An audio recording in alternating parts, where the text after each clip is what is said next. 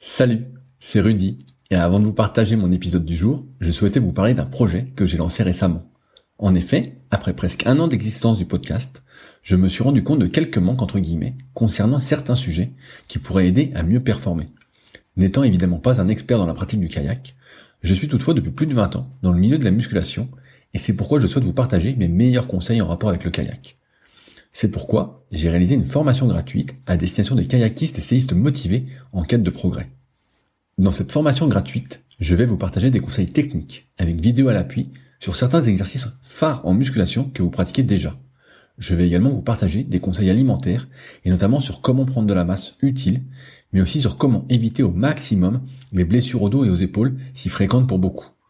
Enfin, je vous partagerai ce qui est pour moi un trait de caractère indispensable à cultiver pour aller encore plus loin parce que votre réussite ne dépend que de vous. Si vous êtes intéressé par cette formation gratuite, cela se passe directement sur le site www.secretdukayak.org en renseignant votre email dans la petite pop-up présente sur la page d'accueil qui apparaît moins de 5 secondes après que vous soyez dessus.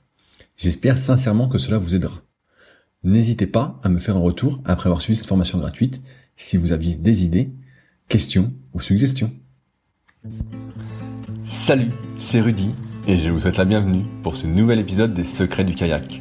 Le but de ce podcast est de vous partager ma passion du kayak de course en ligne et de partir à la rencontre des champions. Qui sont-ils et que font-ils pour performer au plus haut niveau?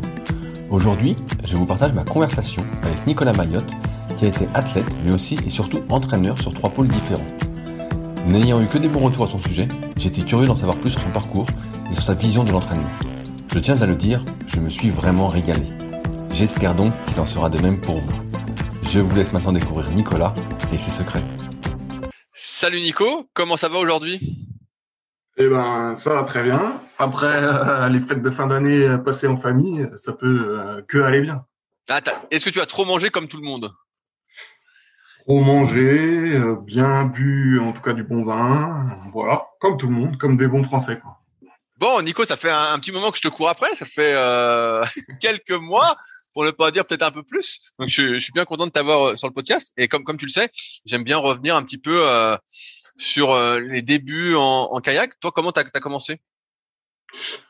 Donc moi, mon parcours, il est un peu atypique. Hein. J'ai commencé le kayak presque par dépit. En tout cas, moi, j'ai eu la chance d'avoir des grands-parents qui s'intéressaient au sport. Donc, euh, j'ai développé une culture sportive euh, plutôt multidisciplinaire. Disciplinaire.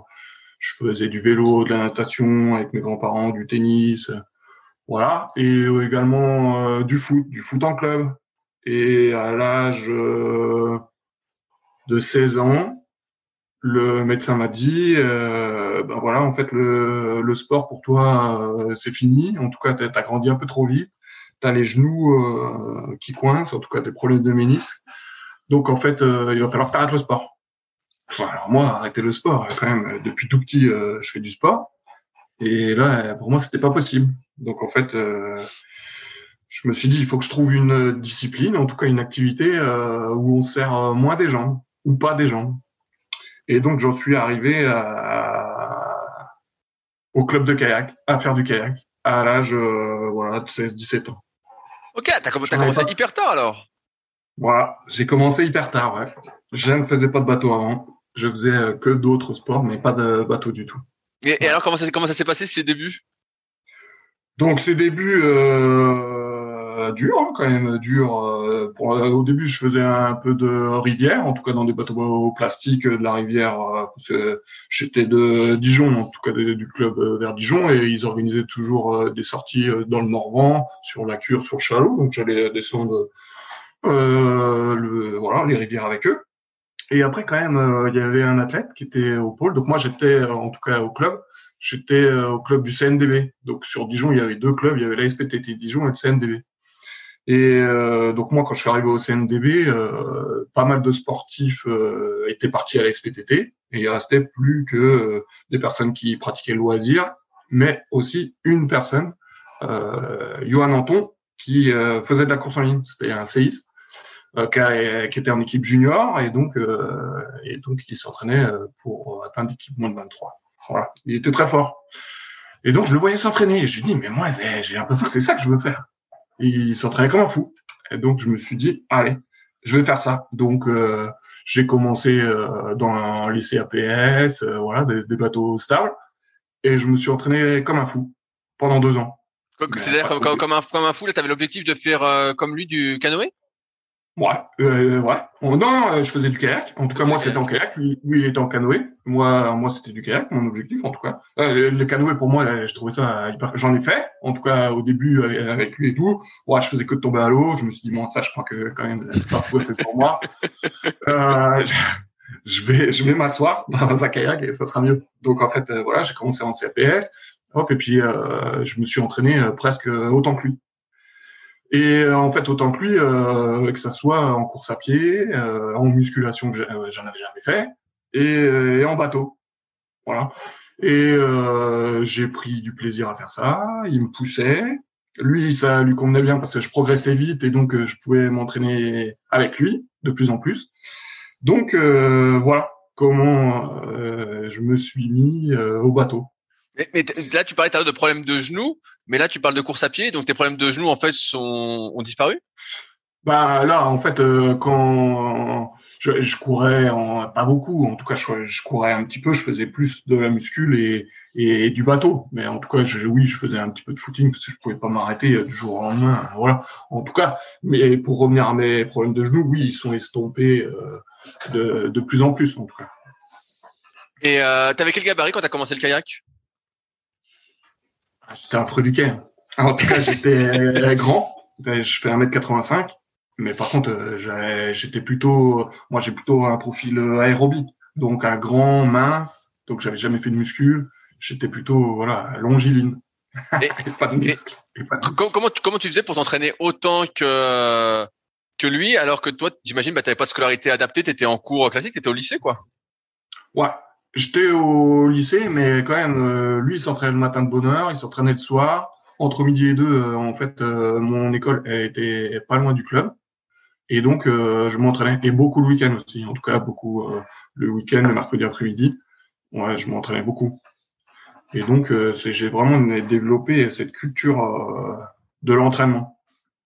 Et ça, ça, et ça, pour moi, c'était plus important. Ça a duré ça deux ans. En tout cas, moi, dans ma vision, en tout cas, je n'étais pas compétiteur. Hein. Je faisais du foot en club comme ça, donc il y avait des compétitions. Mais je, moi, en tout cas, si j'ai plutôt une vue euh, sur la compétition, mais en étant entraîné et pas juste faire de la compétition pour être figurant. Voilà. Donc en fait, euh, je, me suis dit, je ferai de la compète un jour que quand je serai prêt. Voilà. Donc pendant deux ans, j'ai pas fait de compétition du tout. Je me suis que entraîné. Eh ben, ça, ça, ça me parle parce qu'à chaque fois on me dit quand est-ce que tu vas faire une compétition, je me dis bah euh, quand je serai bon, quand je serai bon. Ouais, ouais. et, alors comment, comment ça s'est passé euh, la première compète? Donc la première, en fait, pendant deux ans, donc j'étais au CNDB et après, euh, donc l'année d'après là, en tout cas, j'ai changé de club. En fait, mon club, le CNDB, a arrêté de vivre. En tout cas, le club il, a coulé et donc en fait, je me suis dit bon bah allez, je vais aller à l'autre club. Mais l'autre club, c'était un club géant. Nous, là, c'était plutôt le CNDB, un club familial et tout. L'autre, c'était un club où euh, il y avait tous les champions. En tout cas, des grands champions qui allaient aux Jeux Olympiques, où il y avait le pôle France, il y avait le pôle Espoir. En tout cas, pour moi, je voyais ça de loin. Et, voilà, à mon niveau, je me suis dit, euh, voilà. Donc, j'ai commencé donc avec euh, Frédéric Pinaton. Lui, il m'a apporté quand même pas mal de choses techniques parce que, en fait, au CNDB, on n'avait pas d'entraîneur. Il y avait eu un qui s'entraînait avec moi mais euh, lui c'est un séiste, euh, lui il était là pour s'entraîner, euh, voilà, il, il, me coachait un peu, il me conseillait, mais c'est j'avais pas vraiment de retour technique. Alors là, dès que je suis arrivé à la SPTT, tout de suite c'était autre chose. Là, j'ai eu des conseils techniques, j'ai commencé à m'entraîner avec quelques champions le week-end, voilà, et quand même j'arrivais à tenir dans leur vague. Alors eux, ils aimaient pas trop que je suis avec eux parce que moi j'étais un peu maladroit. En tout cas je savais pas tenir une bague je leur rentrais dedans. Ouais voilà j'étais c'était un peu compliqué. Ouais, moi ça, moi ça me faisait plaisir. Alors je me donnais je me donnais. Mais eux des fois quand même ils en avaient un peu marre. Donc voilà. Et, et, donc cette année là en fait euh, j'ai vraiment progressé rapidement vite. Parce que quand même j'avais une grosse base aérobie. Et, et donc comme j'avais comme j'avais fait beaucoup d'activités avant La coordination, je l'avais. Le gainage, je l'avais. En fait, j'avais beaucoup de choses. Il y avait que la technique vraiment qui me manquait. Et là, l'année euh, sur euh, le club de Dijon, la première année, ben, j'ai vraiment progressé, euh, vraiment en technique. C'était ma priorité. Et donc, j'ai vite progressé. Et donc, je voyais les champions s'entraîner au pôle, au pôle France, là, avec Bruno Bicocci. Et un jour, je vais le voir, cet entraîneur-là, et je lui dis, comment on fait pour rentrer au pôle? Je voyais les champions, je voulais y aller. Je dis, moi, je, veux y aller. Il me dit, bah là, en fait, tu fais les championnats de France, tu es sur le podium au championnat de France, et l'année d'après, en septembre, tu rentres au Pôle France. Ok. Donc je me suis entraîné encore comme un fou, comme un fou. Et donc là, euh, donc je suis sélectionné. Donc là, à l'époque là, il y avait deux deux championnats de France différents. Les championnats de France N1, donc ça c'est les 18 premiers Français, et après les championnats de France N2. Donc là, je me sélectionne pour aller au championnat de France N2. Et là, mon objectif, moi, c'était de faire dans les trois premiers. Si je faisais dans les trois premiers là, hop, j'étais, je pouvais aller au Pôle France. Et je fais la compète en mono, je fais troisième. Je sortais nulle part, personne ne m'avait jamais vu. Hop, et je fais troisième. Donc euh, voilà, mon histoire, comment je suis arrivé dans le kayak. Voilà comment je suis arrivé à commencer, en tout cas, à faire du haut niveau entre guillemets, en tout cas à pouvoir rentrer au Pôle France. Et en septembre 2000, voilà, j'ai intégré Pôle France d'édition. C'est énorme, hein, euh, ça, ça s'est fait hyper rapidement, quoi. Ouais, en trois ans de temps, c'est. Ouais. Et euh, là, tu parlais justement de coordination, euh, de gainage, tout ça.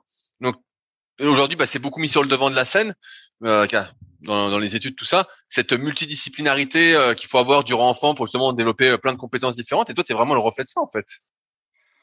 Ouais, en tout cas, je suis le reflet de ça. En tout cas, je suis, suis pas le seul. En tout cas, moi, ça a toujours, en tout cas, dans en tant qu'entraîneur, ça a été toujours, euh, j'ai, ça a toujours été un vecteur de réussite pour moi. En tout cas, de, de transmettre ça aux athlètes, d'être euh, voilà, d'être un athlète euh, multi euh, avec multifacette. Voilà, pas juste en fait faire du bateau. Aujourd'hui, c'est faire de la muscule, c'est faire de la course à pied, c'est c'est faire voilà du gainage, en tout cas de la coordination, de la gym. Voilà, pour moi, ça c'est des choses hyper importantes pour des jeunes à faire quoi. Et pas tout de suite euh, vouloir faire du spécifique, du spécifique, faire que du bateau, que du bateau. Voilà. Au niveau, en tout cas, le physique, euh, la coordination, euh, tout ça est important pour la technique en bateau. Comment ça se passe après quand, alors, quand tu rentres au pôle France? Est-ce que tu continues de progresser à toute vitesse? Alors quand je rentre au pôle France, là, je, je, fais un choix parce que moi, en tout cas dans mes études, je faisais quand même je, c'est atypique aussi. En tout cas, j'ai fait plutôt un bac électrotechnique, donc plutôt dans le technique. Et là, je me dis, euh, donc je, je, je, pouvais faire, en tout cas, j'étais pris pour aller faire un BTS électrotechnique. Pour moi, ma voie, elle était tracée, en tout cas, depuis euh, j'étais rentré dans cette voie-là. Mais là, je me suis dit, quand même, pour progresser, il va falloir que j'aménage du temps, plus que ce que je faisais là. Et donc, euh, en fait, j'ai fait le choix de partir en STAPS. Donc en fait, euh, venant de bac électrotechnique, euh, arrivé en stats, où là, euh, il y a de la physio, en tout cas plutôt scientifique et tout. Moi, j'ai jamais vu ça de ma vie. Bon, ça a été compliqué. En tout cas, la première année, je peux te faire deux dessins. Euh, voilà, j'en ai fait deux de première année. La première année, voilà, je me suis mis à niveau. Et donc, j'ai fait deux années, en tout cas deux premières années de stats. Et donc, j'ai pu justement avoir un aménagement pour un aménagement de, de temps pour pouvoir m'entraîner bien plus que je m'entraînais avant. Ok, bah avant j'ai l'impression que tu t'entraînais déjà beaucoup. Alors ça veut dire que tu as changé quoi alors? Bah, je m'entraînais beaucoup. pour moi, de m'entraîner euh, de zéro à, tu vois, je m'entraînais euh, quand je pouvais m'entraîner deux fois par jour et le week-end, euh, je m'entraînais trois fois. En tout cas, le week-end, trois fois le samedi, trois fois le dimanche. Voilà. En tout cas, c'était ça. Et après, j'ai pu m'entraîner trois fois par jour quand, en tout cas, j'étais en STAPS. Ah ouais, putain, mais t'avais un rythme euh, énorme, quoi, alors. Ouais, moi, je suis vraiment entraîné beaucoup, beaucoup, beaucoup, beaucoup. Ouais. Et, et comment ça se passait, euh, j'allais dire, niveau récup, tu faisais des siestes entre les séances euh, que là, t'allais encore un peu en cours, donc, euh, à dire, tu récupérais un truc de fou, quoi. Moi, la récupération, euh, je pense, j'étais tellement euphorique, je pense que, en tout cas, dans, dans mes débuts, là, euphorique dans l'entraînement. C'était tout neuf pour moi. J'étais, j'étais pas usé. j'ai pu m'entraîner en tout cas beaucoup et et rapidement en tout cas. Voilà, surtout. Et alors, avec ce rythme de trois séances par semaine, est-ce que tu passes en N1 par exemple? Non, par jour. Oui, euh, trois. ouais. Euh, bah ouais. En tout cas, donc l'année d'après, euh, en, donc en 2000, donc comme j'intègre le, le, pôle France, donc euh, j'ai pu partir en stage euh, donc avec le pôle France, avec les meilleurs. Après, ce que la chance que j'avais sur le pôle France, c'était que j'avais des, des partenaires d'entraînement, ou en tout cas c'était plutôt moi qui étais partenaire pour eux, mais des Philippe Aubertin, des Denis Clé, en tout cas des des grands noms, euh, en tout cas Philippe Aubertin qui a fait les Jeux Olympiques, euh, voilà, en tout cas des grands noms, j'ai pu vite m'entraîner avec eux et ils m'ont vite pris euh, sous leur aile. J'ai eu de la chance, en tout cas, donc ils m'ont ils m'ont fait progresser rapidement. Et donc l'année 2000, oui, je, je cours les N1. Je me rappelle plus de ma place en N1. En tout cas, j'ai dû faire une finale ou en tout cas pas peu loin de de la finale. Je pense que j'ai fait une finale. Et, et donc, j'intègre l'équipe de France moins de 23 ans. C'est énorme. C'est énorme. ça va vite hein, quand même. Hein ouais, ça va hyper vite. Hein. c'est fou, je sais pas, mais en tout cas, c'est vrai que en tout cas tout se goupillait bien. Tout se goupillait bien. Après, j'ai l'impression que j'avais bien tout mis en place pour que ça se passe. Et aussi, moi, j'étais avec un entraîneur, un bon entraîneur. En tout cas, Bruno Bicochi, moi, c'est quelqu'un qui m'a vraiment, en tout cas, mis encore plus à l'étrier et m'a apporté beaucoup. Euh, les athlètes avec qui je m'entraînais, euh, et voilà, j'étais dans une vraie dynamique de haut niveau et qui m'a fait en tout cas bondir encore plus vite euh, qu'avant. Qu'est-ce que t'as apporté Bruno si tu devais le résumer? Ah, Lui, Bruno, il m'a apporté de la rigueur dans mon travail encore plus. Lui, il m'a apporté toute cette sérénité psychologique, en tout cas de ne pas être tout foufou non plus. Voilà, d'être bien euh, là, tu vas à l'école, là tu t'entraînes, euh, voilà, pas vouloir tout faire euh, comme un fou et, et, presque tout moyen. Voilà. Il m'a organisé, en tout cas, je pourrais dire, il, m'a organisé mon temps et organisé voilà ma progression. Voilà, là, t'es pris, t'es pris en équipe U23. Est-ce que tu fais des compétitions internationales? Ouais, donc là, en fait, la chance cette année-là, c'est que bah, la chance, euh, en tout cas, les championnats, c'était la première année où euh, il y avait euh, des, des championnats de d'Europe moins de 23 ans. Et donc ça s'est passé en France. C'était à Boulogne-sur-Mer.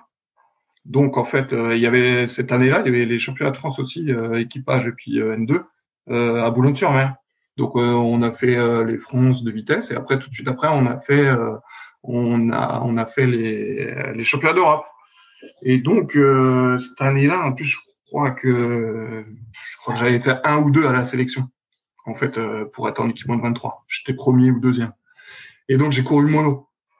J'ai couru le mono 1000 en, en moins de 23, donc au championnat d'Europe moins de 23, mono 1000. Je fais neuvième. Je passe en finale et je fais euh, dernier de la finale. J'ai fait neuvième.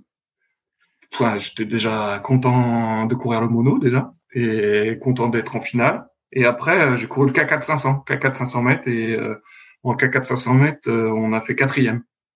Voilà, la finale. C'est quand j'écoute ton parcours, moi je le connaissais pas, c'est vrai que je me dis, waouh, putain, c'est, c'est le, c'est le rêve éveillé quoi, limite. le rêve, en tout cas, oui, en tout cas le rêve, c'est vrai que, en tout cas, je suis plutôt content et fier de mon parcours. En tout cas, voilà. Moi, et c'est ce que j'ai essayé de, de, transmettre aussi, c'est d'avoir un objectif, en tout cas un objectif euh, loin, en tout cas un objectif, euh, voilà, un gros objectif. Et moi, mon objectif, euh, c'était d'être en équipe de France, d'être voilà le meilleur. Et c'était le même objectif que j'avais en tant qu'entraîneur. Voilà. Est-ce que par la, la suite, tu, tu rentres en équipe de France senior? Ouais, donc là, en fait, euh, j'ai fait, euh, j'ai fait 2000 euh, et 2001 en équipe de France moins de 23. Et en 2020 et en 2002, je je rentre en équipe senior. Je fais, en fait, moi, j'étais vraiment meilleur sur le 1000 mètres. Donc, en fait, j'ai presque toute ma carrière, je fais quatrième euh, j'ai fait quatrième, j'ai fait quatrième sur 1000 mètres et je faisais, euh, je faisais sixième, septième euh, sur 500 mètres en finale. Voilà, ça c'était, ça a été euh, mes places tout le temps et donc ça m'a permis de, oui, de rentrer en équipe senior. voilà. Donc en 2002, je, je fais, je fais les championnats du monde à Séville en K4 L'entraîneur de l'équipe de France euh, m'a fait confiance, euh, il m'a mis euh, devant, en tout cas à l'avant du K4. En fait, il, y avait pas mal d'athlètes donc qui avaient déjà fait les jeux, qui avaient déjà de l'expérience, et il voulait un peu de fraîcheur et de renouveau. Et il m'a fait confiance, il m'a mis à l'avant parce que j'étais un peu fougueux, parce que je réfléchissais en tout cas pas trop, pas trop. Voilà, j'y allais. Donc il m'a mis à l'avant, donc moi j'étais plutôt fier de ça. Derrière moi, il y avait des gens comme euh, Philippe Aubertin, euh, qui, qui, avait fait quatrième au jeu. Euh, voilà, il y avait Sébastien Meyer, des gens, voilà, des, des, des grands noms en tout cas du canoë kayak, et j'étais fier en tout cas de les emmener dans ce bateau, quoi.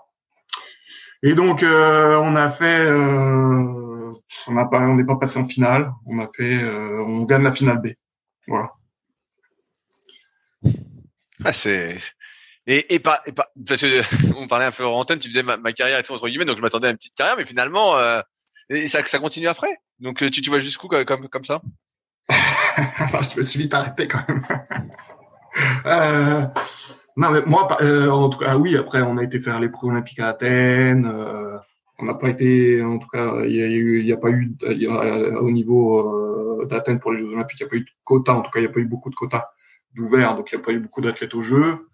Et après, vite, en tout cas, moi, dans mes études, euh, en parallèle de tout ça, quand même, je, je voulais être euh, entraîneur. En tout cas, je, je me disais, à chaque fois que je m'entraînais là avec Bruno Bicochet et tout ça, en tout cas, j'étais toujours à la recherche de l'excellence. Je leur demandais, en fait, j'étais toujours euh, soif d'expérience, de, de vouloir, voilà, savoir pourquoi on fait ça. Et moi, ça m'a toujours suivi ça. En tout cas, donc j'ai fait STAPS, licence entraînement management, en même temps que mon, j'étais en STAPS à Dijon, donc j'ai pu faire le DU euh, en même temps que ma licence entraînement management. Voilà, tout ça, moi, en tout cas, je, je voulais vraiment euh, faire ça comme euh, comme travail. Après, en 2006, je, je pars, euh, en tout cas en, en 2004, je, donc là, j'étais toujours sur le pôle de Dijon et après, je suis parti sur le pôle de Vers-sur-Marne parce qu'en fait, j'ai été pris pour passer euh, à la formation euh, du prof de sport, du professorat de sport à l'INSEP. Donc, euh, je suis parti sur Vers-sur-Marne. Mais voilà, c'était encore une fois pour progresser dans l'entraînement et, et pour pour me, pour faire ça, pour faire ce travail-là, pour faire ce métier-là. Et donc, en 2006, j'arrête ma carrière. Voilà, j'étais plutôt en déclin. Là, j'étais en formation depuis deux ans euh, au prof de sport et donc euh, vraiment c'était ça qui. En tout cas, cette, euh, psychologiquement, tout ce que j'avais mis dans l'entraînement avant, là, je le mettais presque dans les études et dans la recherche de la performance. Voilà. Donc, en 2006, j'ai eu l'opportunité d'être entraîneur. En tout cas, le DTN, il m'a proposé d'être entraîneur sur un pôle France et en tout cas pour les sports pôle France à Nancy. Donc euh, j'ai arrêté ma carrière et j'ai dit allez, je passe de l'autre côté de la barrière et je vais je vais être un entraîneur. Est-ce que c'est toi qui allais vers Bruno pour lui demander des explications par rapport à ce qu'il te faisait faire ou c'est lui qui t'expliquait euh, de lui-même? Euh, C'était un peu des deux, mais c'est souvent moi quoi. Et sûrement, sûrement, je, je l'ai barbé avec ça parce que quand même, je voulais comprendre tout ce que je faisais. En tout cas, moi qui arrivais, euh, j'étais néophyte de l'entraînement et j'arrivais de nulle part et donc dans l'entraînement je connaissais rien. Et donc euh, je, je, voulais vraiment savoir euh, ben voilà pourquoi je progressais comme ça là ou, moins là ou pourquoi on faisait ça pour progresser là. Voilà et en même temps comme j'étais en stage je faisais entraînement management euh, tout ce que je voyais en tout cas au niveau théorie entre guillemets à la fac je voulais comprendre sur le terrain. Et donc là tu, tu pars à Nancy après. Est-ce que tu as quand même des regrets sur ta carrière d'athlète? Des choses que tu aurais peut-être changé J'ai l'impression que c'est non. En tout cas, des choses que j'aurais changé, non, je crois pas. En tout cas, j'ai rien à regretter. Moi, je crois que j'ai vécu ce que je devais vivre. j'ai j'ai été entraîné par des super entraîneurs, j'ai j'ai eu euh, des des collègues euh, athlètes, des super des super athlètes. Voilà, moi j'ai j'ai pas de regrets, j'ai pas de regrets. Là, tu te euh, retrouves parachuté à Nancy. Est-ce que tu avais déjà entraîné un petit peu auparavant ou c'est ta première expérience Pas du tout. J'avais jamais entraîné. J'avais jamais entraîné. Donc, euh, par contre, euh, je, je, suis arrivé, euh, en tout cas, j'étais pas tout seul là-bas. En tout cas, il y avait Alban Richard, donc lui aussi, en tout cas dans dans mon parcours d'entraîneur, hein, c'était une personne, en tout cas, ressource pour moi. il m'a beaucoup appris. En tout cas, moi, j'étais plutôt, voilà, l'adjoint d'Alban Richard sur le pôle de Nancy. À ce moment-là, les athlètes qui avaient, c'était des jeunes. Nous, c'était plutôt un pôle jeune, hein. donc c'était les Etienne Hubert, ils étaient juniors. Voilà, en tout cas, c'était des athlètes comme ça. Et donc euh, voilà, j'ai appris mon métier en tout cas à travers euh, la vision d'Alban, euh, ce que j'avais appris en tout cas en tant qu'athlète. Voilà, c'est comme ça que que je me suis formé. Comment ça se passe alors à Nancy? Parce que là, c'est la première expérience. Je me dis, euh, ça quand même, euh, t'as l'envie de bien faire, mais en même temps, t'es pas. Ça, c'est comme quand tu débutes dans n'importe quel métier. Moi, qui avais commencé aussi euh, donc entraîneur en muscu il y, a, il y a 15 ans, tu sais, au début, tu es là, tu t'attendais un peu, quoi. Oui, en tout cas, la chance que j'ai eue, c'est que moi, j'étais athlète de haut niveau euh, un an avant. Donc, en fait, euh, j'avais quand même un aura. En tout cas, les athlètes, ils me regardaient un peu avec, euh, en tout cas, la bonne parole, entre guillemets. Donc, pour moi, ça, a été facilitateur. Et après, Alban, moi, Alban, en tout cas, il nous avait déjà entraîné. Euh, il avait en, 2004 pour les pré-olympiques à Athènes, il nous avait déjà entraîné, donc j'avais vu en tout cas son état d'esprit et comment il entraînait. Et moi, en tout cas, c'était ma vision. On avait la même vision de la rigueur, du travail, du volume. Voilà. On avait euh, vraiment la même vision. Et donc ça c'était, ça s'est fait euh, naturellement et les athlètes ils ont adhéré euh, tout de suite, en tout cas à notre à notre fonctionnement. Il y avait combien d'athlètes au pôle? Il y avait, il y en avait une dizaine. Donc là, en fait, l'année 2004, euh, c'était la nouvelle, en tout cas, c'était un peu la nouvelle refonte de la filière de haut niveau. En tout cas, c'était des nouveaux pôles qui venaient d'être mis en place sur Nancy. Euh, donc, il y avait partout en France. En tout cas, il y en avait plusieurs en France, dont un à Nancy. Et il est, cette filière était basée quand même sur la multi-activité. En tout cas, c'était mettre dans un pôle plusieurs disciplines la descente, le slalom et la course en ligne. Ça, c'était la première, en tout cas la première fois que ça arrivait. En tout cas, c'était dans cette filière-là. C'était la première fois. Donc moi, ça m'allait bien parce que j'arrivais dans mon cursus ou en tout cas dans mon parcours euh, un peu de ça. En tout cas, dans cette vision de travailler euh, sur du multi-activité. Voilà. Donc ça, moi, euh, ça a été enrichissant parce qu'en fait, euh, sur d'autres disciplines, la descente tout slalom, il y avait déjà des champions. Donc nous, en fait, nous en course en ligne, il y en avait un peu moins. Donc en fait, ces échanges, euh, c'était vraiment euh, fructueux. Et nous, en tant qu'entraîneurs, et moi surtout, euh, partager avec d'autres entraîneurs de slalom, de descente, euh, ça a été vraiment un déclic pour moi et, et même euh, une philosophie, je dirais. En tout cas, un état d'esprit. Pour moi, ça m'a ça m'a suivi tout le temps dans mon parcours d'entraîneur, tout le temps. Qu'est-ce que ça t'a appris à ce moment-là d'échanger avec d'entraîneurs d'autres disciplines apparentées? Alors euh, moi, en tout cas, une autre culture, en tout cas la culture de la gagne. Déjà, en tout cas pour moi, le slalom, il, ramenait des médailles au jeu euh, tout le temps. Et donc ça, pour moi, c'était euh, possible de gagner. Voilà. Et moi, en fait, je voulais comprendre pourquoi nous, en fait, on n'arrivait pas à gagner et eux, y arrivaient. Donc j'essayais de comprendre au quotidien le discours des entraîneurs, le, le fonctionnement, voilà, tout ça. Moi, quand, j'ai fait euh, à, l'INSEP ma préparation professeur de sport, ce qui est bien dans cette formation, c'est que en fait, il y a, il y a un échange, une culture euh, d'échange d'expérience. Et donc ça, en fait, pour moi, c'est c'est le plus important, en tout cas aujourd'hui. Et, alors, pourquoi le slalom met des médailles et pas la course en ligne?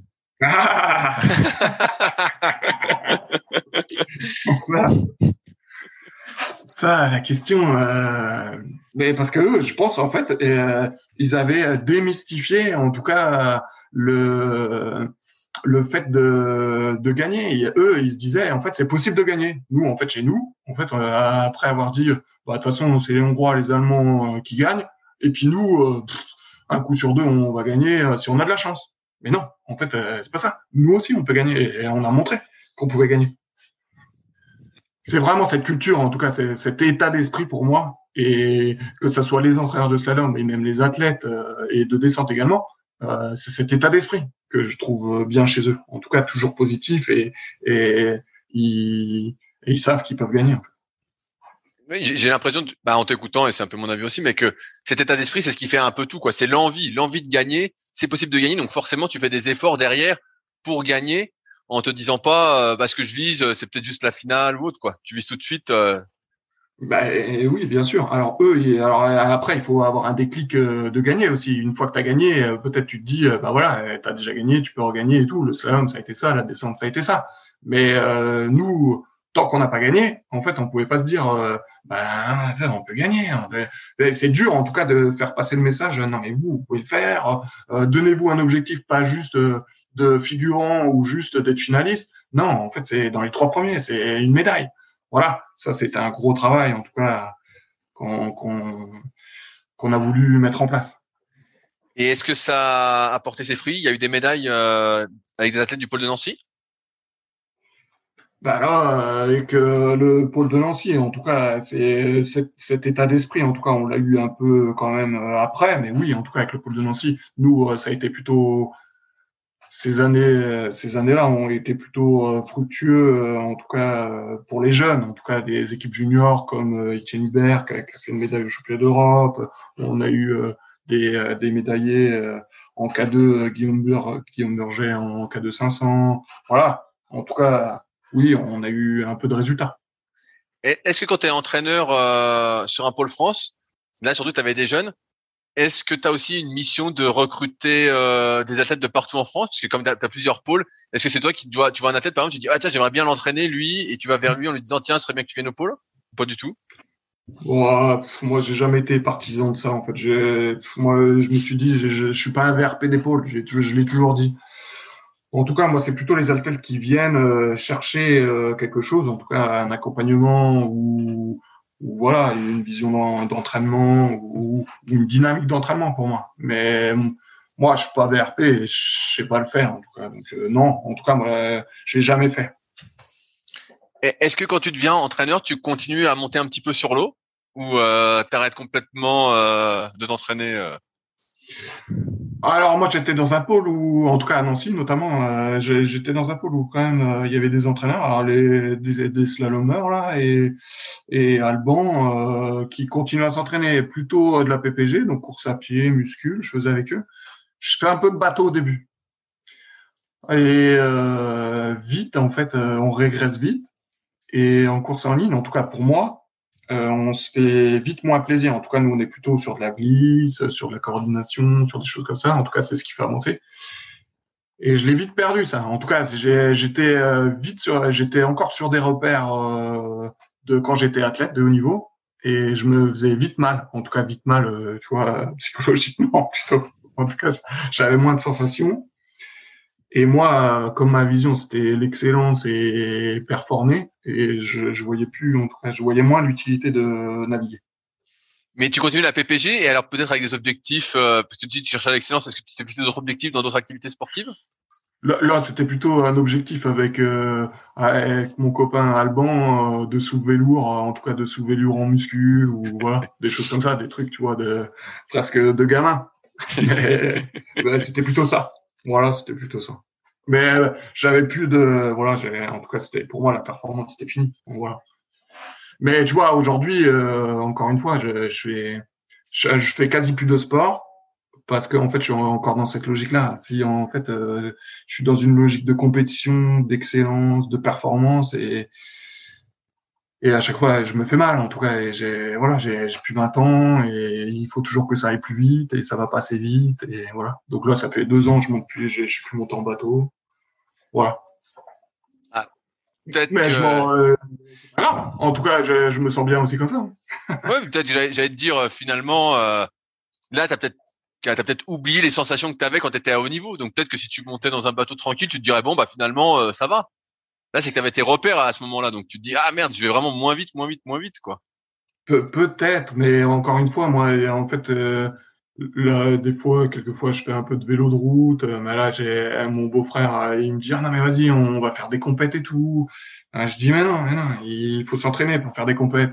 Là, quand je vais au club d'Auxerre, il y a l'entraîneur Michael Ortu qui me dit ah vas-y, on, on peut faire des équipages au France par exemple et tout. Ah, voilà, à chaque fois que en fait je, je suis entouré de compétiteurs, c'est c'est un peu ça. Ouais, de j'aime pas l'échec. Voilà, j'aime pas l'échec. En tout cas, je peux pas. c'est- Ah, en fait si je comprends bien, c'est que tu t'entraînes pour gagner. Ouais, voilà, exactement. J'ai bien compris. Et, et est-ce que est-ce que tu entraînes pour faire gagner alors? Ça c'est un peu la, la question, un peu vague, mais euh, Bah, pour faire gagner, en tout cas, au fond de moi, oui. En tout cas, pour moi, c'est ma vision, c'est de faire gagner. Mais euh, moi, c'est plutôt euh, d'accompagner les athlètes pour que eux ils gagnent. En tout cas, moi, je me suis toujours effacé. En tout cas, quand il y, a eu- il y a eu, en tout cas, des victoires ou des médailles ou des choses, ouais, je suis, euh, je suis pas là. En tout cas, c'est eux qui ont gagné, c'est eux qui ont fait le travail. Moi, je les ai juste accompagnés. Voilà, c'est tout. co- combien de temps tu restes à Nancy? Donc à Nancy, euh, je suis resté euh, trois ans. Pendant ce temps-là, donc euh, j'ai, ouais, j'étais avec Alban pendant les trois ans et en parallèle de ça, j'étais entraîneur des équipes de France junior. Voilà. Donc je faisais les stages avec les équipes juniors et j'étais entraîneur de l'équipe de France junior. Pendant trois ans. Et euh, est-ce que les, les juniors ça a autant de stages que les seniors? Non, beaucoup moins. En tout cas, beaucoup moins. Et bah, parce qu'en fait, ils n'ont pas le même temps. Après, euh, on en mettait quand même un peu pendant les vacances et c'est surtout pendant l'été. En tout cas, moi, le problème euh, de cette catégorie, c'est c'est pas un problème. En tout cas, c'est que euh, on les voit pas beaucoup. En tout cas, nous, entraîneurs de pôle, si on les a pas sur notre structure, et donc il y a beaucoup, en tout cas, d'athlètes qui sont dans leur club, bah, on n'a pas trop d'interaction avec eux, ou en tout cas, on les suit pas au quotidien. Donc, c'est compliqué, euh, tu vois, de, bah, de, de, de les entraîner à, un moment et de les faire performer, quoi. En tout cas, c'est, voilà, nous, on peut juste les accompagner euh, un petit peu, de- voilà, on peut leur apporter un- quelques petites choses, mais voilà, c'est compliqué, en tout cas, cette catégorie-là pour moi. Qu'est-ce qui fait que tu pars de Nancy? Alors, je pars de Nancy, euh, donc en fait, euh, en 2000, euh, en 2008. Après les Jeux, en tout cas juste avant les Jeux, en fait, le DTN il vient me voir. euh, il y a une place à Nancy qui va se libérer. Euh, il y a une, non, il y a une place à Rennes, pardon, sur le pôle France de Rennes qui va se libérer en tant que. euh, donc là, il y, a, il y avait un entraîneur, donc c'était Olivier Boivin qui partait. Et donc, il allait plus avoir d'entraîneur. Donc là, en fait, j'avais l'opportunité bah, d'être euh, responsable de la course en ligne, en tout cas d'avoir, de créer ma propre dynamique euh, d'entraînement sur Rennes. Donc le DTN, il me propose ça. Voilà, je, je lui dis euh, tout de suite, ok, allez, euh, au mois de septembre, euh, je serai à Rennes. Voilà. Donc euh, l'entraîneur euh, du quotidien allait partir. Bah, en tout cas, qui était là pendant quatre ans, il allait partir. Donc moi, j'ai pris la relève. Euh, bah, l'entraîneur était entraîneur olympique déjà. En tout cas, Olivier Boismin était entraîneur olympique. Il était plus beaucoup sur le pôle. Le pôle était presque laissé, en tout cas, un peu euh, entre guillemets à l'abandon. En tout cas, les athlètes s'entraînaient tout seuls. C'était un peu compliqué. Il y avait pas mal d'athlètes qui voulaient partir et donc qui sont partis aussi. Et euh, donc au mois de septembre, je suis arrivé et donc moi l'objectif c'était euh, de, recré- de recréer une dynamique euh, course en ligne euh, sur le pôle de Rennes. Voilà, c'était euh, c'était mon objectif. Là, contrairement à Nancy, c'était toi le l'entraîneur en chef, on va dire. Voilà, c'était moi, bah, j'étais le seul entraîneur, en tout cas j'étais l'entraîneur en chef. Euh, et donc il y avait un pôle espoir et un pôle France. Euh, en ce temps-là, le pôle espoir était euh, en tout cas rattaché au pôle France. Et donc euh, j'avais quelqu'un avec moi, Gwenaël Granger, qui, euh, qui était là, donc qui était plutôt en charge du pôle espoir, et moi euh, du pôle France. Voilà. Est-ce qu'il y a quelque chose qui, qui change en termes d'entraînement entre ta première expérience à Nancy et ce que tu mets en place à Rennes? Ben là, en fait, quand je suis arrivé à Rennes, en tout cas, je te, comme je te disais, le, c'était un peu l'anarchie. En tout cas, tu vois, tout le monde s'entraînait avec tout le monde, il n'y avait pas d'horaire d'entraînement. Euh, voilà, il y avait plus d'entraîneurs, en tout cas plus d'entraîneurs au quotidien, où l'entraîneur il s'occupait de deux athlètes qui allaient faire les jeux.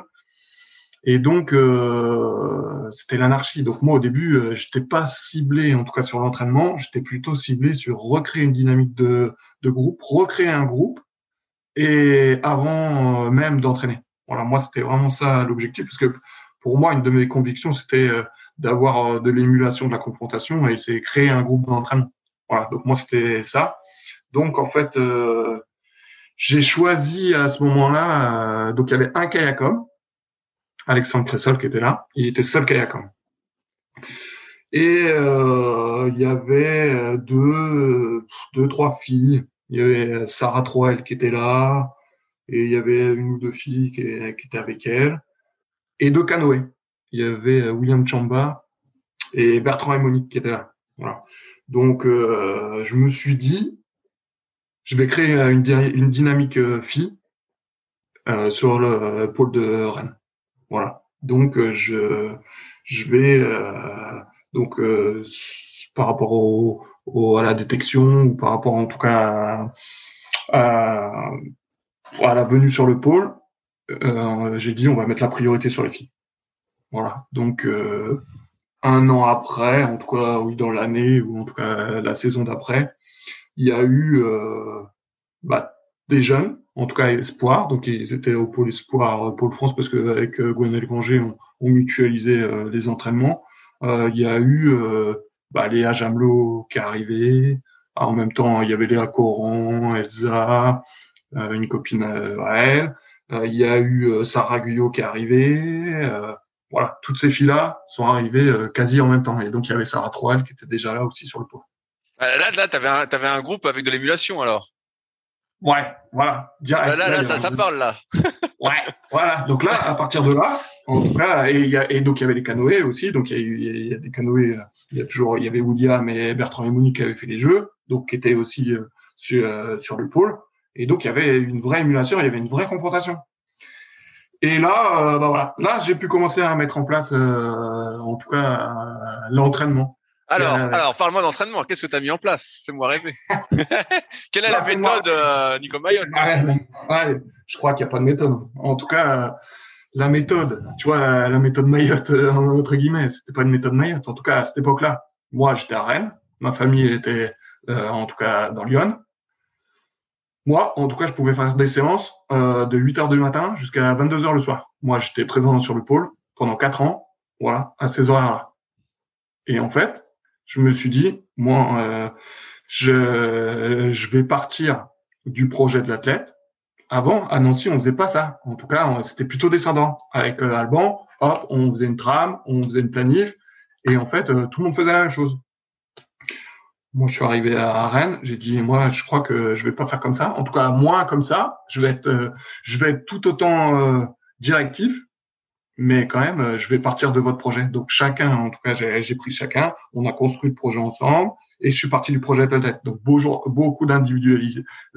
beaucoup d'individualisation, et euh, et des fois, je me suis vu, en tout cas, faire trois fois, quatre fois la même séance dans la journée.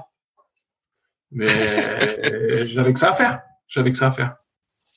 Et euh, est-ce qu'il y avait des est-ce que tu as des exemples de projets euh, différents? Parce que là, je me dis, bon, bah, si tu as Léa, euh, les deux Sarah autres, bah, ça, ça vise peut-être les Jeux Olympiques. Euh, et je me dis, bah, c'est peut-être le même projet, tu vois, au final. Ouais, alors au final, à long terme, c'est le même projet parce que, en tout cas, je peux te dire que toutes celles qui arrivent, ou, ce, en tout cas, tous les athlètes qui arrivent, ils ont tous le même objectif, hein, c'est aller aux Jeux Olympiques. Mais aller aux Jeux Olympiques, en tout cas, ça, c'est pour moi un objectif à long terme. Et par contre, on avait mis euh, des objectifs à court terme. Et entre une Léa Jamelot qui rentre au pôle euh, de Rennes, où elle, euh, en fait, elle a 14 ans, et en fait, elle, est cadette, et une et une Sarah Troel qui a, qui a déjà 20 ans ou 21 ans, c'est pas tout à fait. Et puis un autre qui s'appelle William Chamba ou Bertrand Eminoni qui eux reviennent des Jeux, qui reviennent des Jeux Olympiques c'est pas tout à fait le même objectif en tout cas. Voilà. Donc euh, au niveau année, au niveau en tout cas des sous-objectifs techniques, les mêmes attentes. voilà, c'est pas tout à fait. Alors oui, il y a un groupe d'entraînement et c'est ça que je voulais construire. Mais par contre, c'est une avancée, en tout cas une progression différente. Voilà. Et donc ça, en tout cas, l'objectif pour moi, c'était d'essayer de, de, faire avancer tout le monde et euh, pour qu'à un moment ou un autre, ils puissent euh, en tout cas s'entraîner ensemble le plus possible. Est-ce que l'entraînement, tu le planifies entre guillemets, même si ça évolue, sur l'année ou tu vois plus sur euh, une Olympiade? Tu vois, j'ai lu les bouquins de l'ICF et eux ils parlent beaucoup de planifier sur une Olympiade. Là, quand tu as quelqu'un, bah, on reprend l'exemple de Léa et, de Sarah que j'ai eu sur le podcast. il y en a une pour qui bah, c'est accessible peut-être un peu plus rapidement, donc peut-être que tu te dis bah voilà, j'ai peut-être moins de temps pour la préparer, alors que Léa, tu vois vraiment plus long terme? Ben, tu sais, euh, ils étaient quand même jeunes. Hein. En tout cas, euh, ils étaient quand même un peu toutes jeunes. Tu vois, Sarah Gu, elle est arrivée, elle était senior 1 euh, sur le pôle. il, y avait quand même beaucoup de travail. Hein. En tout cas, l'objectif des Jeux Olympiques, j'allais pas te dire tout de suite qu'elles allaient aller aux Jeux Olympiques trois ans ou quatre ans après. Ça, c'était pas encore fait, mais euh, euh, pour moi, je, je plane. Euh, le, le, pro, bah, le, problème entre guillemets de, de chez nous, c'est qu'on n'a pas les dates à l'avance des compétitions. En tout cas, c'est difficile, en tout cas, de, de planifier sur quatre ans. Est-ce que, est que tu, tu planifies, j'en avais parlé dans un précédent podcast, sur trois semaines de développement, une de récup entre guillemets, de récup active?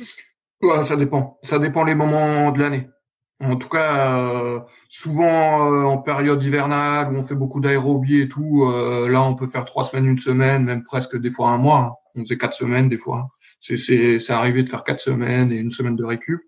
Et par contre, au début d'année, à la reprise et en période de, de préparation de course et de compétition, on, on, planifie en tout cas deux semaines, une semaine. Ok. là, tu, tu parles d'aérobie. Je voulais revenir un petit peu là-dessus. Euh, parce que toi, tout à l'heure, tu parlais justement que tu avais une euh, grosse base aérobique, ça t'avait pas mal aidé euh, pour la suite. Aujourd'hui, de ce que je vois, j'ai l'impression que c'est un peu moins sur sur le devant l'entraînement aérobie, bah, notamment avec tout ce qu'il y a eu l'avènement du 200 mètres. Mmh. Quelle est la place pour toi de l'aérobie C'est une question un peu générale, mais comment tu vois ça? bah, Moi, en tout cas, ma vision aujourd'hui, je pense que il en manque beaucoup. Alors, on a fait vraiment des allers-retours là-dessus, nous. Hein. Bah, moi, ça fait, en tout cas, ça fait longtemps, que j'étais dans le circuit avec les entraîneurs et tout, donc j'ai vu l'évolution. Donc, euh, en fait, euh, le 200, il n'existait pas au début. Donc, euh, on, pour préparer, en tout cas, il y avait du 1000 et du 500, et on était plutôt tourné vers beaucoup d'aérobie, que ce soit pour le 500, pour le 1000. pour nous, avoir une grosse base aérobie, c'était important. Et donc, on faisait beaucoup, beaucoup d'aérobie. Après, le 200 mètres est arrivé. Donc on a fait le choix, en tout cas, euh, et, on a fait le choix, et parce qu'en fait on a constaté aussi qu'en vitesse de pointe on était moins bon, en vitesse on était moins bon. Euh, on a dit bon bah allez, on va recentrer plus euh, sur le sprint, en tout cas la, préparation plutôt de vitesse, voilà, du plus court, moins d'aérobie. Donc là on allait vite sur 200, en tout cas en, début de course et tout, et quand même, euh, on avait du mal à finir les courses. Donc euh, le curseur, on avait, euh, nous c'était on-off quand même. À un moment, on, a fait, quand le Red 200 est arrivé, on, on a vite sauté sur l'occasion de faire que du sprint, et quand même, ça, ça, je trouve ça a pêché. Donc après, on est revenu à remettre de l'aérobie dans notre entraînement. Et là, euh, quand même, ces dernières années, là, euh, je trouvais qu'il y en avait beaucoup moins. Et pour moi, hein, pour moi, ma vision, en tout cas d'entraîneur, l'aérobie, euh, même pour un sprinter, hein, pour moi, c'est important parce que l'aérobie, en fait, c'est pas juste en fait travailler sa VO2 ou pour avoir une capacité d'oxygène importante, en tout cas une caisse importante entre guillemets. Moi aussi, euh, faire des kilomètres en bateau, euh, c'est la technique. Donc c'est euh, automatiser sa technique. C'est voilà, c'est pas, il n'y a pas juste un versant physio pour moi. Dans, pareil dans les bouquins de l'ICF que j'ai lus, ils parlent souvent de, et je crois qu'il y avait ça à un moment à la Fédé, un test 2000. Et j'ai l'impression que quand les tests ont sauté, bah, il y a eu moins justement d'entraînement aérobie. Est-ce que tu as constaté ça aussi? Euh, Moi, après, les... moi, par rapport à ces tests, euh, moi, j'ai toujours été partisan des tests. En tout cas, euh, aujourd'hui, on a été là, en tout cas récemment, dans les dernières années, on était plus dans un état d'esprit de se dire on n'a plus besoin de tests, les athlètes, on sait ce qu'ils font, on a confiance en eux, en eux, ils s'entraînent et tout ça. Ok, bah, ça, je suis d'accord. Alors pour les élites, euh, je suis d'accord. Ça, il n'y a pas de problème. On les voit au quotidien et tout. Après, pour les jeunes, j'ai vu euh, pas mal de jeunes, en tout cas, euh, que ça soit sur le 2000 ou sur le 5000 en course à pied, régresser. En tout cas, beaucoup régresser. En fait, les athlètes aujourd'hui, ils courent plus, ils font plus de long.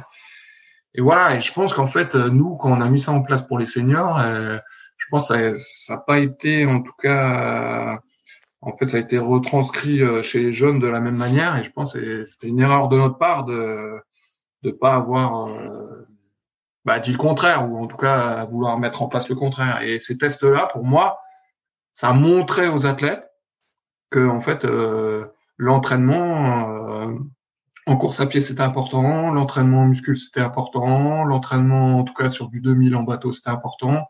Voilà, en tout cas pour moi, ça montrait ça aussi. C'était c'était un discours aussi ça.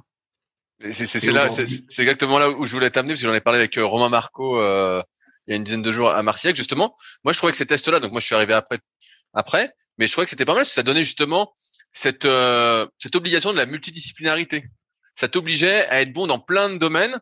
Alors que comme euh, tu, tu l'as dit, euh, maintenant tu peux te contenter entre guillemets que de faire du bateau, mais ça a peut-être ses limites après pour justement arriver plus haut. Oui, voilà, moi, en tout cas, je les vois les limites aujourd'hui, ça c'est sûr. mais euh, moi, ces tests-là, et puis, ouais, c'est ça, ça servait à valider aussi euh, une période d'entraînement, une période d'entraînement. Voilà, et ça motive toujours en fait. Euh, moi, je me rappelle dans ma carrière, en 2002, là justement, l'année où j'étais au championnat du monde, en fait, j'avais un objectif, c'était de gagner les tests hivernaux. Alors, il y avait à la, à la clé, il y avait un stage en Guadeloupe de, de, de bateau, euh, en tout cas euh, avec l'équipe de France senior. Donc euh, moi j'avais jamais été encore en équipe de France senior et, et donc là je, je, me suis mis à je courais déjà bien mais je me suis mis à courir comme un fou, à faire plein de muscles et j'ai gagné les tests.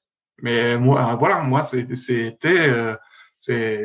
c'était un objectif. Voilà c'est des objectifs pour moi de, de saison, en tout cas de demi-saison, de saison, et pour voir l'évolution voilà, pour moi, c'était vraiment un passage important pour moi. Et donc, après, quand les tests ont disparu, moi, j'ai continué à les faire faire, en tout cas aux athlètes que j'entraînais.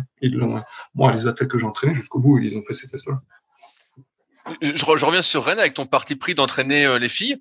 Moi, j'ai tendance à penser qu'on, de mon expérience d'entraîneur euh, plus en, muscu, qu'on n'entraîne pas euh, un homme comme on entraîne une femme. Comment tu vois les choses, toi?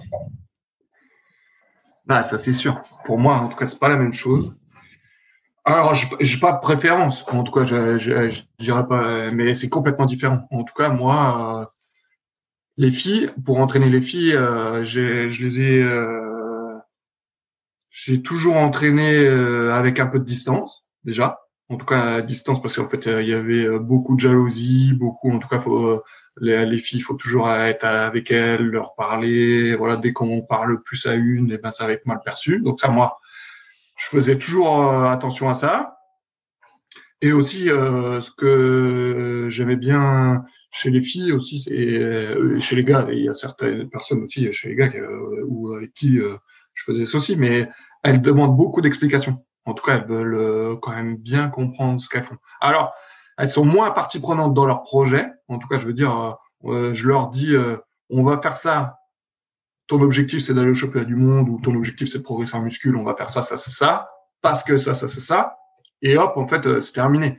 Mais ça vient de moi, je leur explique bien et, et elles vont faire ça.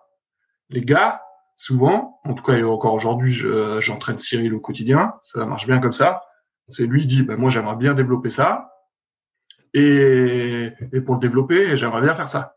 Alors je lui donne mon avis, je lui dis ben quand même ça ce serait mieux de faire un peu comme ça ou ça oui tu as raison on va le faire comme ça. Mais voilà, en tout cas la différence c'était plutôt. Ah mais là, là, on parle de Cyril. On parle de Cyril qui, qui pinaille sur pas mal de choses. Hein.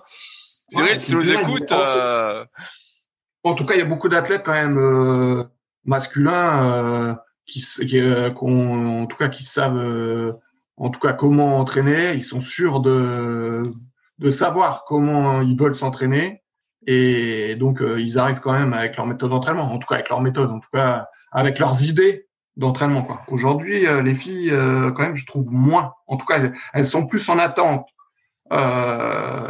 d'une proposition de l'entraîneur, une bonne explication, et après, là, elles valident et elles peuvent y aller. Voilà. Est-ce que tu penses pas que justement c'est une erreur Tu vois, je reprends ton parcours où toi justement tu euh, avais soif de connaissances, tu voulais tout comprendre, et je pense que c'est une des choses qui t'a permis justement de bien progresser et d'évoluer rapidement. Est-ce que tu penses que c'est pas une, une erreur, euh, que ce soit de la part de certaines filles ou de certains gars, euh, de manière générale, d'être dans l'attente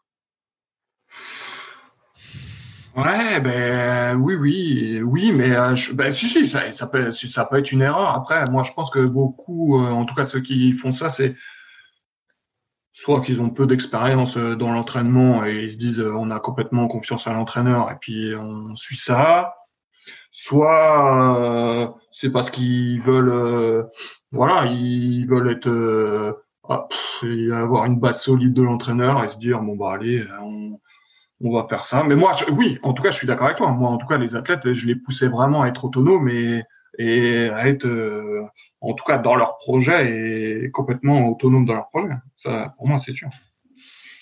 À, Rennes, est-ce que tes athlètes euh, performent rapidement?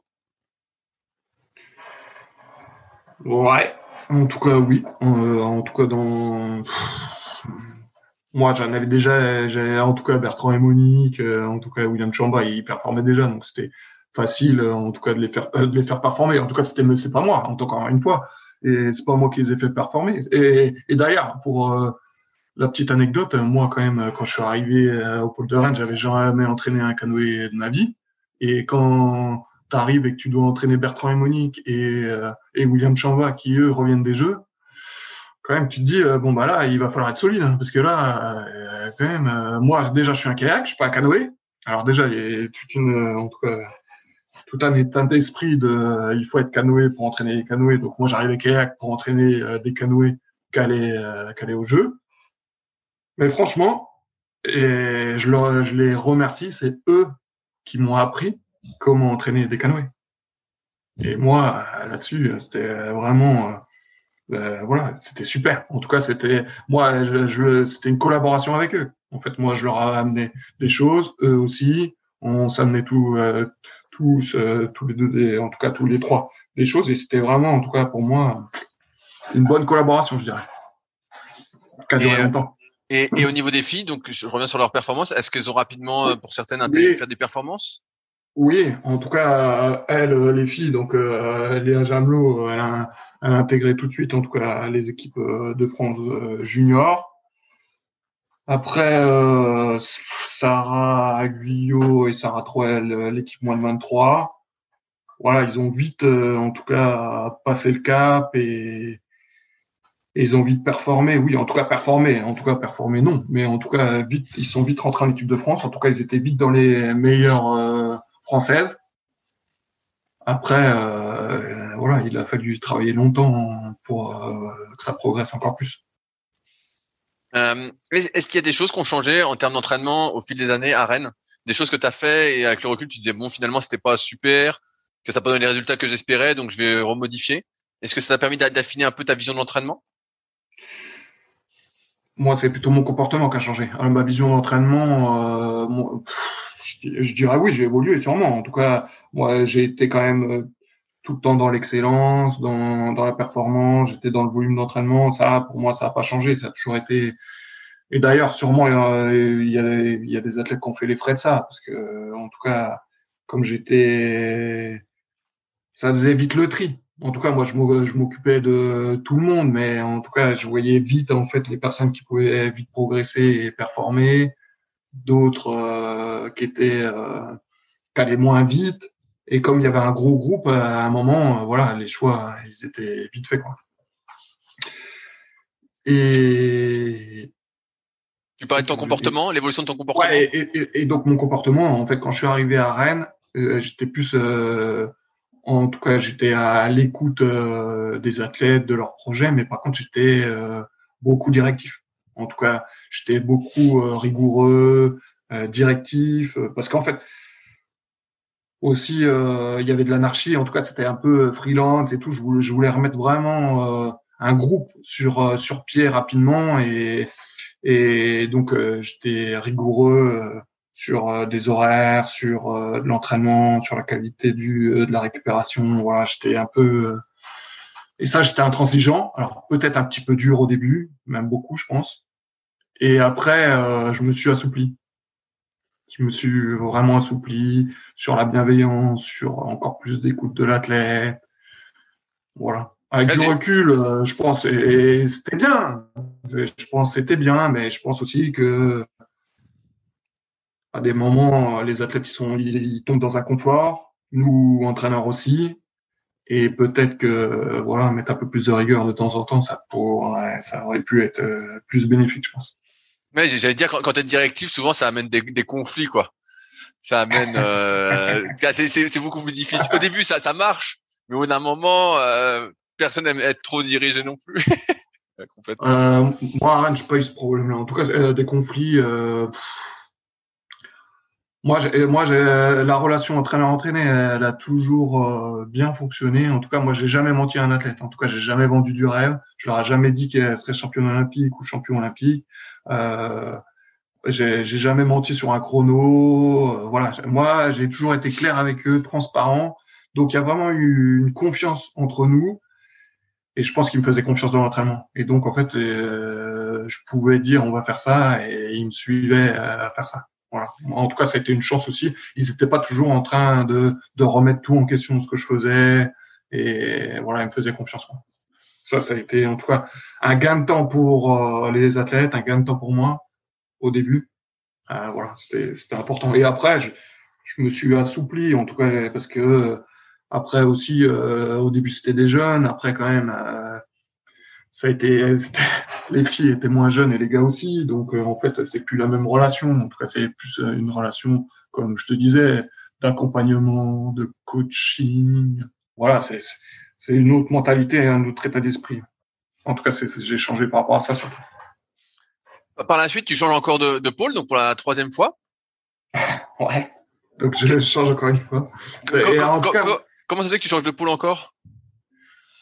En tout cas, moi, euh, comme je te disais, en fait, euh, ma logique euh, d'entraîneur, moi, en tout cas, je voulais être, en tout cas, un des meilleurs entraîneurs, en tout cas, que voilà, amener de la performance, aider les athlètes. Et moi, la vision de ça, c'était de toujours être auprès des meilleurs, auprès des meilleurs entraîneurs, auprès du partage, de faire du partage d'expérience avec les autres disciplines, avec les autres sports. Voilà, moi, ça a toujours été ça, ma logique. Donc, en fait, j'ai donc là, mon premier poste c'était à Nancy et ça trouvait bien. Il y avait Alban. Après, euh, à Rennes, c'était une autre euh, logique, mais en tout cas, c'était euh, de pouvoir échanger avec euh, aussi des entraîneurs élites de slalom, des entraîneurs champions du monde de descente, voilà. Et après, en fait, j'ai fait une Olympiade et donc à Rennes. Et après, après les Jeux de Londres, j'ai voulu aller à Paris. En tout cas, euh, je me suis dit, euh, moi, mon, euh, mon entraîneur, en tout cas l'entraîneur que je mets au-dessus du lot, en tout cas en haut de la pyramide, pour moi, c'est François During, toujours. Et donc, je me suis dit, moi, je veux ressembler à lui. Et donc, euh, je me suis dit, je, veux aller à ses côtés. En tout cas, je veux aller travailler avec lui. Je veux aller à l'INSEP. Je veux retourner à l'INSEP parce que j'avais déjà fait mes études là-bas et donc j'avais eu beaucoup de partage d'expérience. Et là, je dit, je veux retourner là-bas. Alors déjà, pour être sur le pôle olympique, Deuxièmement, c'était euh, pour être aux côtés de, François During et travailler avec lui, et aussi de pouvoir avoir accès à l'INSEP et de, de travailler, et en tout cas d'échanger avec euh, des entraîneurs euh, d'autres activités, de l'athlé, de la piste, de, du cyclisme, voilà. En tout cas, pour progresser encore dans l'entraînement. Donc ça, ça a été ma logique de toute ma carrière, en tout cas d'entraîneur. Et comment ça s'est passé à Vers alors? Est-ce que tu as eu ce que tu attendais Donc euh, bah oui, en tout cas j'ai eu, en tout cas oui, j'ai eu, en tout cas tous ces, ces, ces échanges-là, je les ai eus. J'en ai eu d'autant plus parce que je me suis rapproché, en tout cas des, des scientifiques de de, de l'INSEP aussi, François Biozin, euh, Franck Brocherie, tous des, des, des, gens comme ça qui m'ont permis en tout cas d'évoluer dans l'entraînement et de me reposer des questions, de me poser des questions sur l'entraînement. Et euh, et aussi, euh, j'ai fait venir des athlètes. En tout cas, les, les athlètes que je suivais à Rennes, beaucoup euh, m'ont suivi, euh, en tout cas, à Vers. Qu'est-ce que tu as appris en termes d'entraînement? Là, tu parlais justement de choses qui t'ont un peu euh, fait évoluer sur l'entraînement.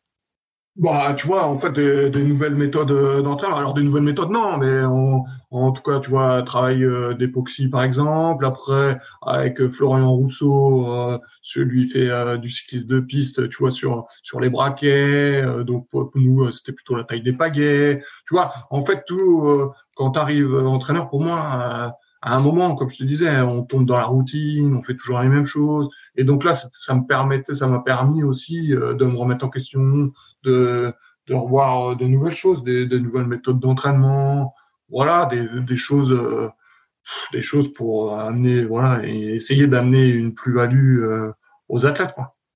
Tu vois, par rapport au cyclisme sur piste, bah, je connais un petit peu le milieu. On voit que les gars utilisent des braquets de plus en plus gros. Euh, et euh, donc il tourne un peu moins vite les jambes. Ouais. En kayak, j'ai pas l'impression que les pagaies soient de plus en plus grosses. Quelle, est ton expérience Non, mais tu ton avis? Nous, c'est un choix. Tu vois, Lisa Carrington, par exemple, elle, prend des grosses pagaies. En tout cas, elle a vraiment des, elle a une grosse taille de pagaie, une grosse longueur de pagaie. Et tu vois, elle gagne le 200 depuis, eh ben, et le 500 depuis euh, X temps. En tout cas, ça, ça fait quatre Olympiades qu'elle gagne. Voilà. Mais nous, euh, notre culture, on a du mal hein, quand même dans notre culture à, faire des changements, à opérer des changements. C'est dur, c'est dur. Tu, tu, sais ce qu'elle utilise comme panier, euh, Carrington?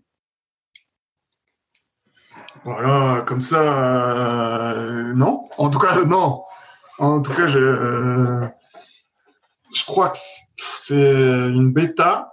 En tout cas, c'est une grosse palle mais franchement, là, je pourrais pas te dire. Là, en tout cas, ça fait un moment que je l'ai pas vu. Mais en tout cas, j'allais dire là, moi j'ai regardé les jeux. Elle avait une fréquence quand même. Euh, tu sais, il y, a le compteur de cadence euh, à l'écran là quand il y a les jeux. Et elle tournait plus vite les bras que les autres, quoi. Donc, si elle a une plus grosse pagaie qui tournait encore plus vite, encore plus, la pagaie est plus longue, tu te dis, mais c'est incroyable. Et ben voilà. Et ben, et ben, tu vois, ben, c'est pour ça qu'elle gagne, hein. Entre autres. Entre autres. Mais tu vois, plusieurs fois, on a, en tout cas moi avec Sarah euh, Guyot, on a essayé en tout cas de, de, modifier, en tout cas la taille de la pagaie, être, euh, en prendre une un peu plus grosse.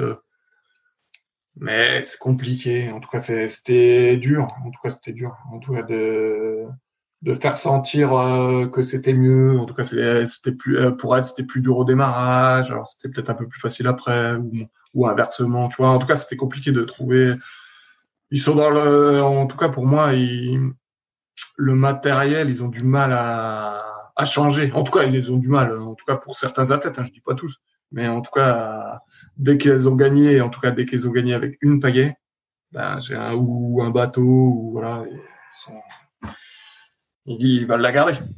Ben, alors, je, je, je, je, dérive sur une anecdote et après j'ai une question. Justement, moi, je suis très surpris, comme je viens d'un autre milieu, euh, et j'en ai parlé beaucoup au stage à Marcillac avec euh, les filles, et j'ai chambré un peu là-dessus. Mais euh, moi, je me disais que si je devais faire les Jeux Olympiques, ben en fait, je ferais comme Cyril, c'est-à-dire que je testerais toutes les paillettes possibles, je testerais plein de bateaux. franchement, je testerais tout quoi. J'irais voir par exemple Benjamin ou Patrick et je dirais, ben, je veux tout tester. Et puis je mettrais par exemple le Motionize sur la paillette. Et puis je ferais plein de tests en fait pour voir ce qui se passe. Tu vois, pour me dire ah avec quoi je vais le plus vite, avec quoi. Et puis je filmerais aussi je ferais tous les tests. Tu vois, moi, euh, je comprends pas, je comprends pas. Je, comprends ce que tu m'as dit et c'est exactement ce que je remarque aussi. Mais moi, je ferais tous les tests possibles. Hein. Je testerais tous les bateaux, toutes les pagaies, euh, vraiment euh, comme un fou. Et donc, je rebondis sur une question. Tu penses qu'il faut mieux vaut privilégier l'appui, parce que tu parles d'une plus grosse pagaie, que la fréquence finalement? Euh, Je vais te répondre à ta question après.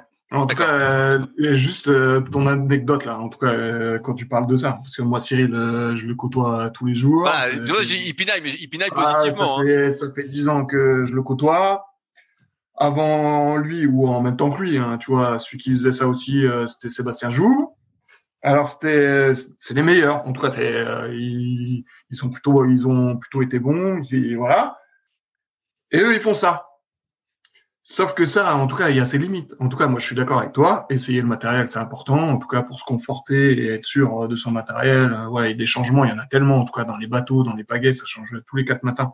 Et ça, je, suis bien d'accord. Mais par contre, à un moment ou à un autre, dans l'année ou, ou tu vois, euh, longtemps avant l'échéance, il faut que ça soit réglé. Mais tu vois, que ce soit Sébastien Jou ou Cyril Carré, eux, en fait, ils, ils, euh, la veille de la course, ils vont encore se poser la question si c'est la bonne pagaie. Et le jour de la course, ils vont changer de pagaie. Moi, combien de fois Cyril, il, il, fait la course, il descend et tout, et il me dit, ah ben tiens, euh, tiens, j'ai pris cette pagaie-là. Tu vois, c'était pas du tout convenu. En tout cas, c'était pas ça qu'il devait faire. Mais voilà. Et c'est ce qu'il fait. Et Sébastien joue, voilà. C'est la même chose. En tout cas, le jour de la compète, il va en prendre une autre. Ça m'étonne pas, ah. ça, ça, ça, ça m'étonne pas. Alors, tu vois, quand tu es entraîneur et que toi, tu essaies, en fait, de tout cadrer, en tout cas, tout cadrer, on peut pas, voilà, on peut pas tout cadrer et il faut pas que ce soit non plus tout cadré. Mais je veux dire, au moins ça, que tu sois sûr que, en fait, t'as le bon bateau, que tu sois sûr que, que tu as la bonne pagaie. Il y a tellement d'incertitudes liées euh, au milieu, liées euh, à la confrontation directe. En tout cas, tu as déjà plein de choses à penser. Et non, eux, en fait, ils vont dire, ah mais non, mais là, on va prendre cette pagaie-là, ce sera mieux. Entre une série et une demi, ah bah non, mais on va changer. Voilà. Donc ça, hein, euh, pour moi, ça a ses limites quand même. En tout cas, je suis. Oui, oui, là, là, c'est l'extrême. Là, c'est l'extrême. Ah, voilà, mais l'extrême, c'est des anecdotes comme ça, et je peux t'en donner plein, en fait. Des anecdotes comme ça, c'est ça le problème. quand, quand, toi, en fait, t'as essayé de tout couper et tout, puis qu'en fait, au dernier moment, il te pète une durite en disant, bah non, mais on va changer de la pagaie. Voilà, c'est compliqué, quoi. Donc, euh, voilà, c'était une petite anecdote. Et pour euh, revenir à ta question euh, de la fréquence ou euh, et de la taille de pagaie, moi pendant pendant longtemps, en tout cas, je, je privilégie en tout cas les les grosses pagaies avec un en tout cas un gros appui. En tout cas, voilà, plutôt que à la vélocité. À la vélocité, alors je vais te dire, le mieux, c'est de les deux, comme Lisa Carrington. En tout cas, si si tu peux mettre de la vélocité euh, sur les grosses pagaies, bah forcément, hein, tu emmènes plus de braquets et as plus de, euh, tu développes plus de, puissance et tu vas plus vite. Mais pour moi, quand même, les grosses pagaies, c'est c'est important. Voilà. Et je dirais d'autant plus en équipage. Oui, j'ai l'impression que les, les pagaies, euh, de ce que j'ai vu, euh, sont assez petites. En fait, à chaque fois, je suis surpris. Je dis, putain, mais t'as une petite pagaie. Euh.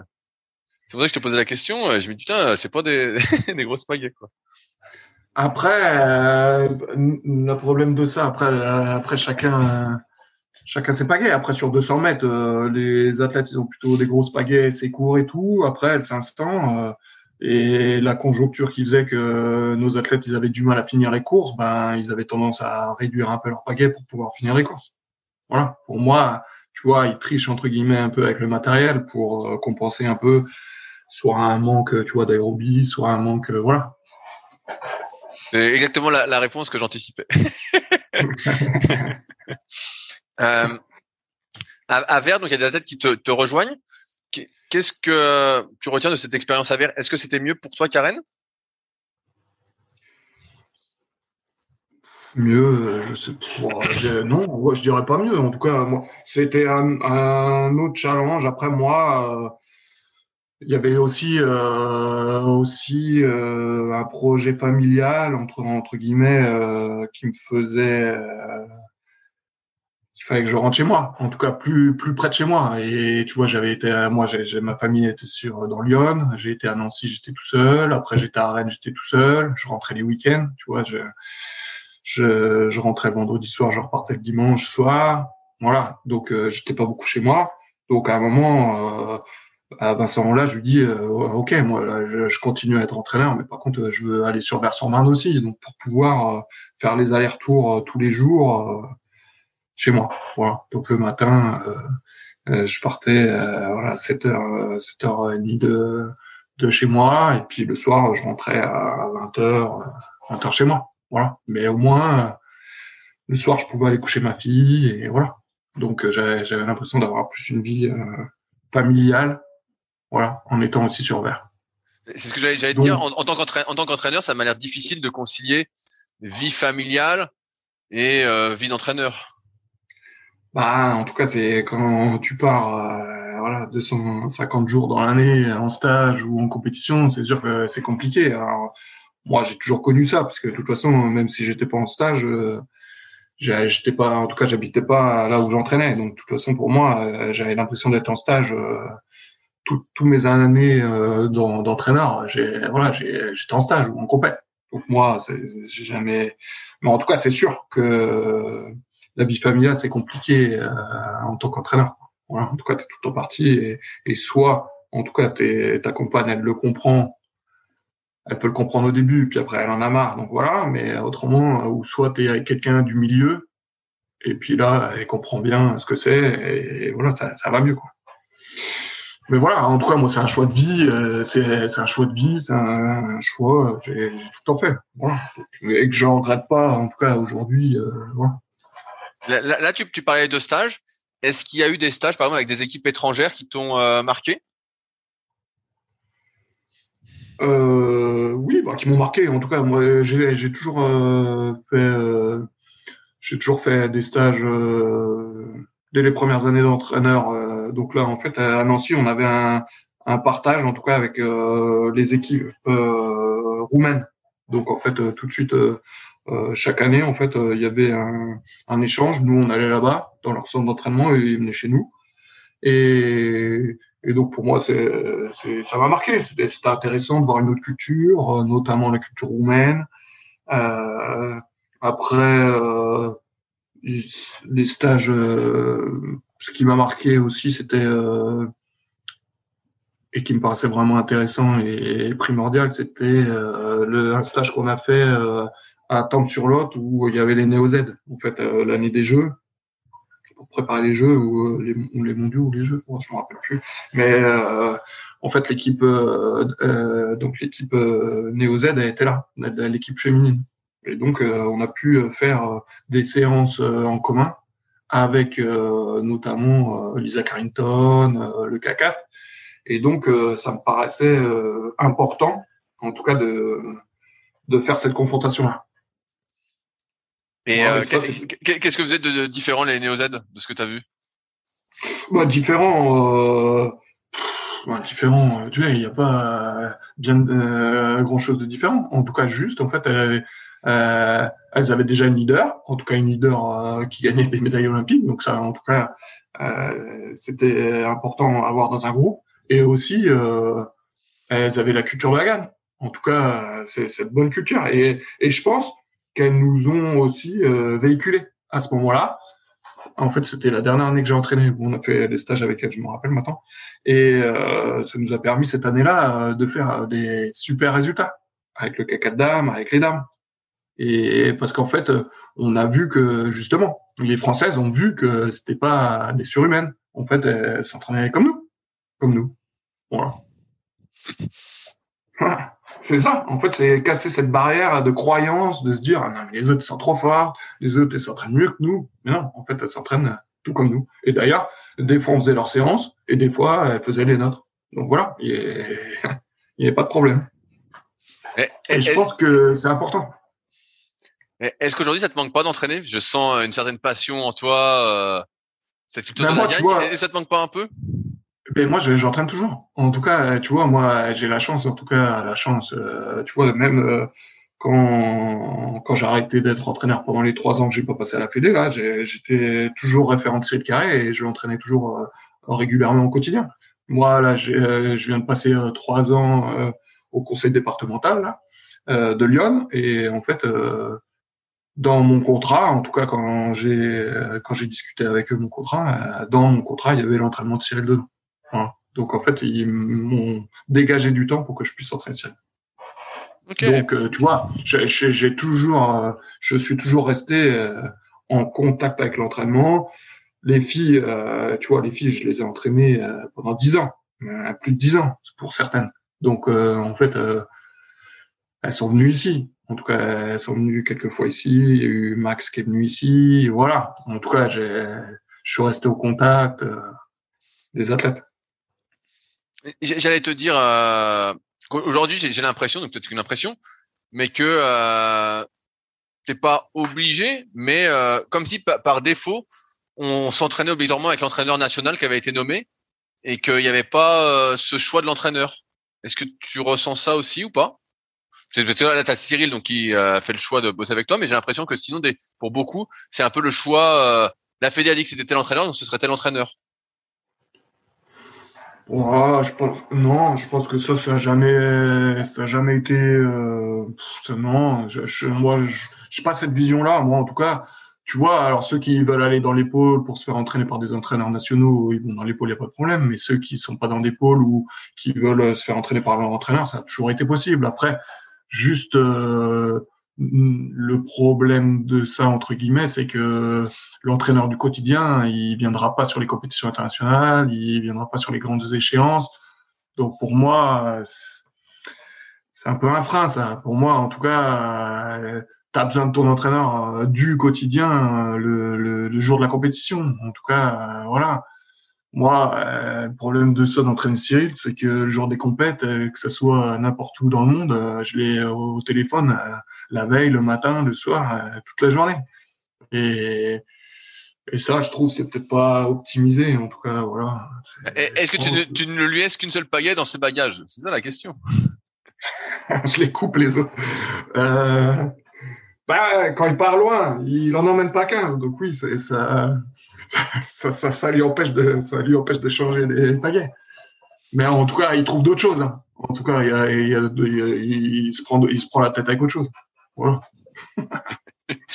Mais bon, euh, je, parle de lui. Je parle de lui. Euh, je, peux te donner plein d'exemples d'autres personnes où c'est la même chose. Ouais, mais en tout cas, alors je, je sais pas si c'est moi qui les attirais ou tout ça. Mais non, je crois que c'est en tout cas, ça peut être un trait euh, de personnalité des, des bons athlètes, des meilleurs athlètes, peut-être. Euh, en tout cas, comme ça. En tout cas, revendicateur, euh, toujours à, voilà, à se poser des questions. Voilà, je pense. Et je vais pas dire chiant, mais bon, entre guillemets. non, mais là, on parle de ciel parce que je l'ai vu justement à Marseille, qu'on a, on a bien discuté. on doit se faire un échange de bons procédés quand je dois venir à, à Auxerre. Donc euh, on, se croisera sans doute. Et euh, donc bah, j'ai vu justement ce, ce, côté un peu euh, perfectionniste, justement de toujours chercher le petit truc. Moi je pense que c'est une bonne chose. Après sans aller dans les extrêmes, mais oui, voilà, moi c'est une très bonne chose. Moi, moi je suis d'accord avec toi. C'est une très bonne chose en tout cas de se poser des questions, de savoir. Mais jusqu'à une certaine limite. Après, en fait, quand tu te poses trop de questions, et encore une fois, c'est comme la pagaie, c'est à l'approche des compétitions, il y a des choses qui doivent être réglées et il y a des choses où tu dois plus te poser de questions. Et, et souvent, en fait, euh, ça revient, en fait, parce qu'il y a le stress, parce que voilà, il y a l'enjeu de la course, et souvent, en tout cas, et c'est pour ça que je disais que moi, euh, dans ma façon d'entraîner et dans et comment j'ai évolué aujourd'hui, euh, je me voyais plus coach. En tout cas, moi, je, je, suis moins là pour des repères techniques, je suis moins là pour de la physio. Je suis moi, je suis plus là pour rassurer, pour pour dire des pour euh, dire ce qu'il veut entendre, en tout cas lui redonner euh, des mots-clés qui peuvent euh, le faire gagner ou qui peuvent le remettre dans le chemin de la performance. Voilà. Moi, aujourd'hui, je cherche à ça. Voilà, je dirais. Est-ce que tu as des regrets, non pas sur ta carrière personnelle, mais en tant qu'entraîneur? Des choses que tu aurais voulu faire avec le recul et que tu pas faites? Moi, un regret, le regret, c'est non. En tout cas, je dirais moi tout ce que j'ai fait. Je, je, pas trop de regrets. Après, moi, c'est quand j'ai arrêté, en tout cas en 2017. En tout cas, j'ai fait Rio. Après, j'ai fait euh, une année après avec les filles. Donc, en fait, c'était la première année vraiment. Alors, j'ai entraîné euh, beaucoup des filles au quotidien et peu. Alors, à part Sarah Aguillot, euh, j'ai jamais été référent, en tout cas, des, des du collectif kayak d'âme. Et donc, euh, en 2017, donc l'année après Rio, j'ai été en tout cas référent des kayaks dames. J'ai l'impression qu'il y avait un bon groupe, en tout cas un bon état d'esprit. On, euh, on, a fait des perfs euh, qui avait jamais été faite. En tout cas, elles gagnent en quatre des coupes du monde, ça avait jamais été fait. Elles font quatrième au championnat du monde. En tout cas, ça présageait, en tout cas, des bonnes perfs. Voilà. Et donc, mon regret entre guillemets, euh, j'aurais bien voulu, en tout cas, continuer pour voir euh, ce que j'aurais pu leur apporter, euh, voilà, pour pour la performance, pour leur performance. Voilà. Mais autrement, aucun regret. Et, et aujourd'hui, alors, qu'est-ce que tu fais exactement? À part entraîner de temps en temps, conforter Cyril. Qu'est-ce que tu fais dans la vie maintenant De temps en temps, de temps en temps, de temps en temps à plein temps avec. Euh, non, non. Euh, moi, ce que je fais aujourd'hui, donc là, euh, j'ai eu l'opportunité euh, d'être euh, CTR Bourgogne-Franche-Comté. Donc là, je reviens à la Fédé après trois ans d'absence à la Fédé. Voilà, bah, pour raison pour raison personnelle. Donc là, je remercie d'ailleurs la Fédé de m'avoir euh, donné l'opportunité d'avoir ce poste. Donc là, je suis CTR Bourgogne-Franche-Comté. Donc CTR, c'est c'est une personne euh, qui euh, développe le canoë-kayak dans la région. donc moi, c'est la Bourgogne-Franche-Comté. Donc ça ça va, c'est c'est multitâche. En tout cas, c'est c'est en ce moment, j'étais sur les lâchers d'eau euh, dans le Morvan, c'est la formation des cadres. Je suis coordonnateur euh, parce que nous il y a encore un pôle espoir sur Dijon. Je suis coordonnateur de ce pôle espoir. Voilà et euh, développer les clubs pour augmenter le nombre de licenciés. Voilà. Donc c'est vraiment c'est vraiment diversifié et intéressant et donc je suis vraiment motivé par ce poste-là. Ça fait un moment déjà que que je voulais que je voulais l'avoir et donc là maintenant c'est parfait pour moi. J'ai l'impression que tu étais encore tout le temps en déplacement alors.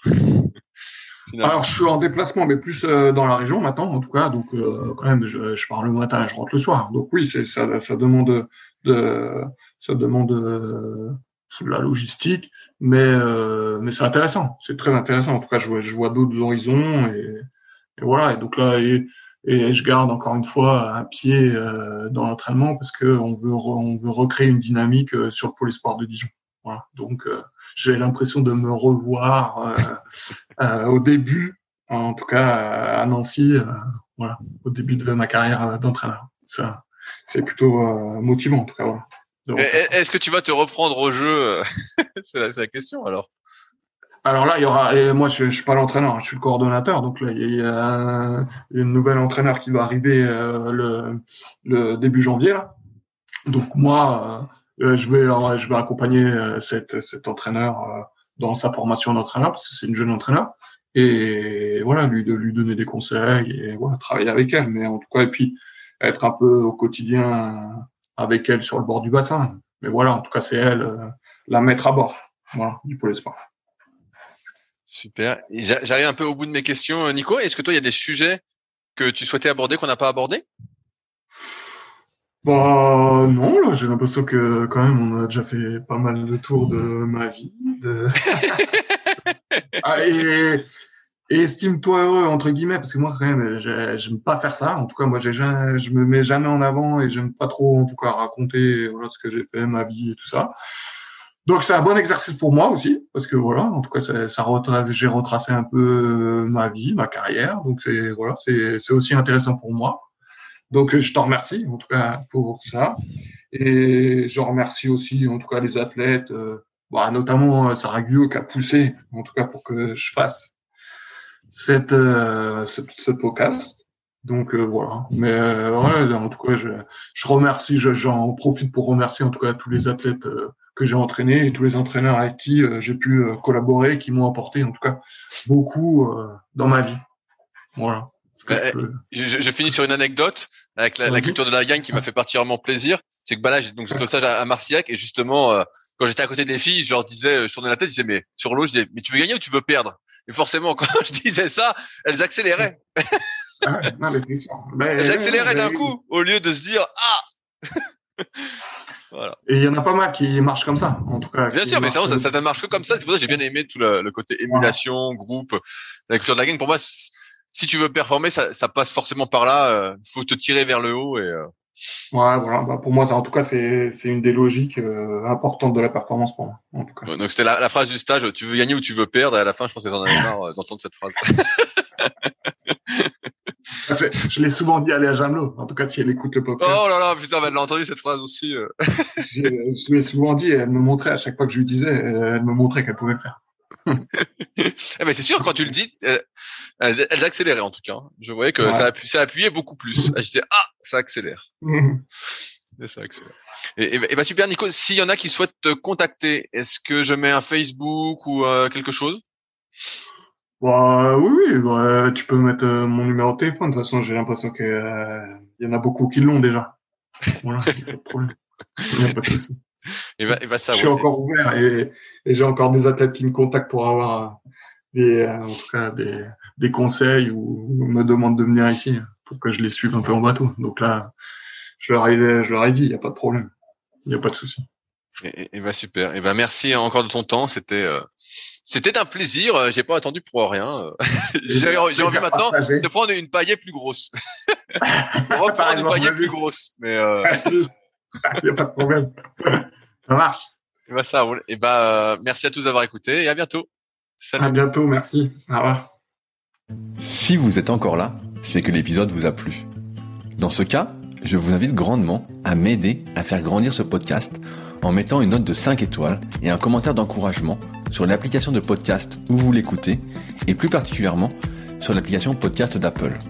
Cela m'aidera d'autant plus à accueillir les meilleurs kayakistes français grâce à la crédibilité que vous me donnerez. Enfin, vous pouvez retrouver la retranscription écrite de cet échange sur www.secretdukayak.org. En attendant, laissez glisser et à la semaine prochaine.